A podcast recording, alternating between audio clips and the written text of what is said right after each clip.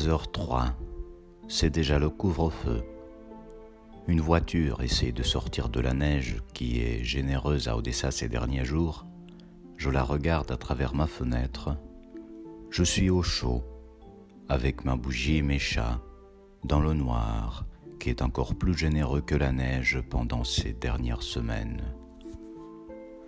Elles sont passées vite rempli de joie, de tristesse, de réflexion et surtout d'action. C'est étonnant à quel point les nuances de la vie quotidienne sont accentuées en ce moment. On s'aperçoit de chaque petite chose, de la moindre pensée, on ne jette rien, on vit à fond. Le contraste est tel qu'on dirait deux mondes, deux époques se sont croisées pendant un moment et qu'on traverse les deux en même temps. D'un côté, il y a toujours cette partie de la vie soi-disant normale, les rencontres, le travail, les cafés, les taxis, les restos, les magasins, les loisirs comme la danse, le chant, le sport dans mon cas, et de l'autre côté, les explosions, les alertes, le manque du réseau et de l'électricité, les actions humanitaires, les militaires un peu partout dans la ville, avec des fusils des fois, les gens qui distribuent des convocations. D'ailleurs, le mari d'une amie en a reçu une. Lui, il est tout content.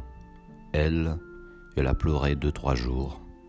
Et maintenant, on est tous à chercher l'équipement recommandé par ses supérieurs.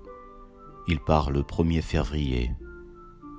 D'abord pour un entraînement de quelques semaines, et après directement au front. Imaginez une personne de votre famille qui doit soudainement s'entraîner et puis partir pour tuer les gens avec un pourcentage bien élevé de ne jamais revenir. Vous espérez son retour, mais vous le regrettez déjà à l'avance. Mais bien sûr, on est obligé. On sait très bien pourquoi il le faut. Dans l'immeuble qui a été détruit par les Russes il y a trois semaines à Dnipro, Diana, mon amour, connaissait deux familles. Eux, ils ont survécu.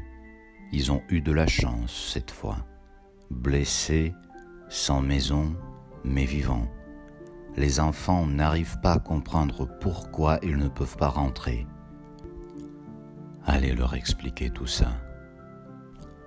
Et pour ne plus jamais avoir à l'expliquer, les Ukrainiens s'en vont à la guerre, protéger leur famille au prix de leur vie.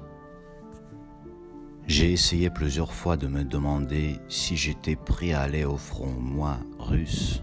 Ce n'est pas possible, mais si ça l'était, est-ce que j'irais, moi, si un jour on avait oublié ces questions de papier? Non, je n'irai pas au front. Il faut être sincère. Par contre, si le front se rapproche de dessin, si. Parce que les gens que j'aime sont ici, et on ira tous, avec ou sans papier. En attendant, j'essaie d'aider les gens avec ce que j'ai et ce que je sais faire. Je n'ai plus de projet personnel. Je n'y vois pas l'intérêt tant que cette guerre n'est pas terminée. J'ai même engagé un programmeur qui m'aide beaucoup avec mon travail, comme ça il n'est pas bloqué, pendant que moi je m'occupe, comme je l'ai promis, entièrement de ma mission électricité. Je passe tous les jours dans le local que j'ai loué pour y ouvrir un centre autonome en énergie et connexion. Il faut avouer que je me suis trompé comme je pense tout le monde se trompe à propos des termes et des finances quand on fait des travaux c'est toujours deux fois plus long et deux fois plus cher. Mais bon, on a bien avancé déjà et je sais déjà que bientôt on va ouvrir. Le générateur proposé gentiment et généreusement par M. Christophe Henriet est déjà arrivé. Il m'a juste entendu à la radio une fois. Il m'a écrit. On a échangé quelques précisions il a juste demandé de quelle puissance nous avions besoin, il a tout organisé et tout payé. Je n'avais qu'à le décharger, ce qui m'a coûté une heure de travail des quatre déménageurs. Quand je vois ça, je me demande à quoi ça sert les hommes et les femmes politiques qui viennent, comme ils disent dans leur Twitter, nous montrer leur soutien, emmenant toute une équipe, dormant dans les hôtels de luxe, qui ont des groupes électrogènes bien sûr, faisant des discours et des promesses, et repartant toujours au frais des gens simples, comme par exemple Christophe, qui ne m'a jamais vu, avec lequel on ne s'est même pas appelé une seule fois, et qui a, lui, vraiment aidé. Ce générateur qu'il a envoyé permettra aux gens de toujours trouver de l'électricité pour travailler, pour charger leurs appareils, pour rester en contact avec leurs proches, même en cas de coupure encore plus dure, qui, j'ai le sentiment, ne vont pas tarder. Déjà en ce moment, on se croise tellement souvent avec l'électricité à la maison que je pense sérieusement installer une machine à laver dans le local. Eh oui. Donc ce centre que j'ouvre grâce aux gens comme vous qui font des dons selon leurs moyens qui font des récoltes aussi en cachette parmi leurs amis, il va être gratuit pour les gens. Bien sûr, il y aura des frais mensuels, mais même si moi j'arrive à travailler comme avant, normalement, je pourrai les couvrir.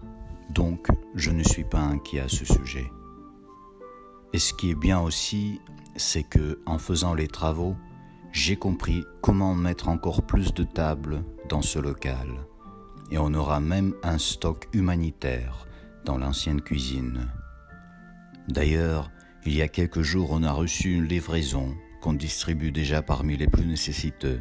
C'était un homme et une femme, deux Français, qui ont pris leur camionnette et sont venus jusqu'à Odessa pour porter tout ça à David Carbonel, le fameux boulanger d'Odessa, un Français qui aide les Ukrainiens depuis le début de cette guerre et qui ne refuse pas de se mettre au sol pour peindre un mur. C'est un local humanitaire, bien sûr, mais humanitaire, ça ne veut pas dire moche. Donc, on fait joli, avec les moyens du bord, bien entendu. Vous pouvez trouver des photos et des précisions à propos de cet endroit dans mon blog. Si vous voulez participer, n'hésitez pas à faire un don, ça nous aidera il nous manque encore des fonds pour tout terminer. Si par hasard vous savez où trouver un camion qui serait capable de livrer 4 tonnes de nourriture sec destinée pour la ville de Mykolaïev, qui se trouve actuellement en Bretagne, en France, n'hésitez pas à m'écrire directement à artem.savart.blog. On cherche depuis un moment, personne ne veut livrer en Ukraine. Voilà notre quotidien à ce moment.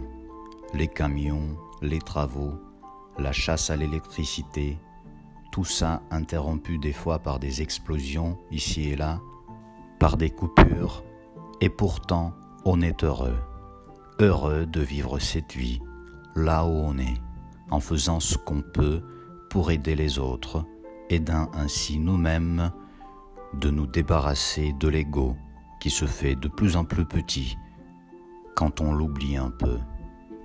Et les Russes, ils vont bien sûr continuer à la fois la mobilisation et les attaques à l'infrastructure. Mais ils ne comprennent toujours pas que même s'ils la détruisent toute, ce qui est difficile parce que les Ukrainiens réparent vite, ils n'arriveront jamais à détruire cette énergie qui est déjà née en Ukraine et qui devient de plus en plus forte. L'énergie des gens libres.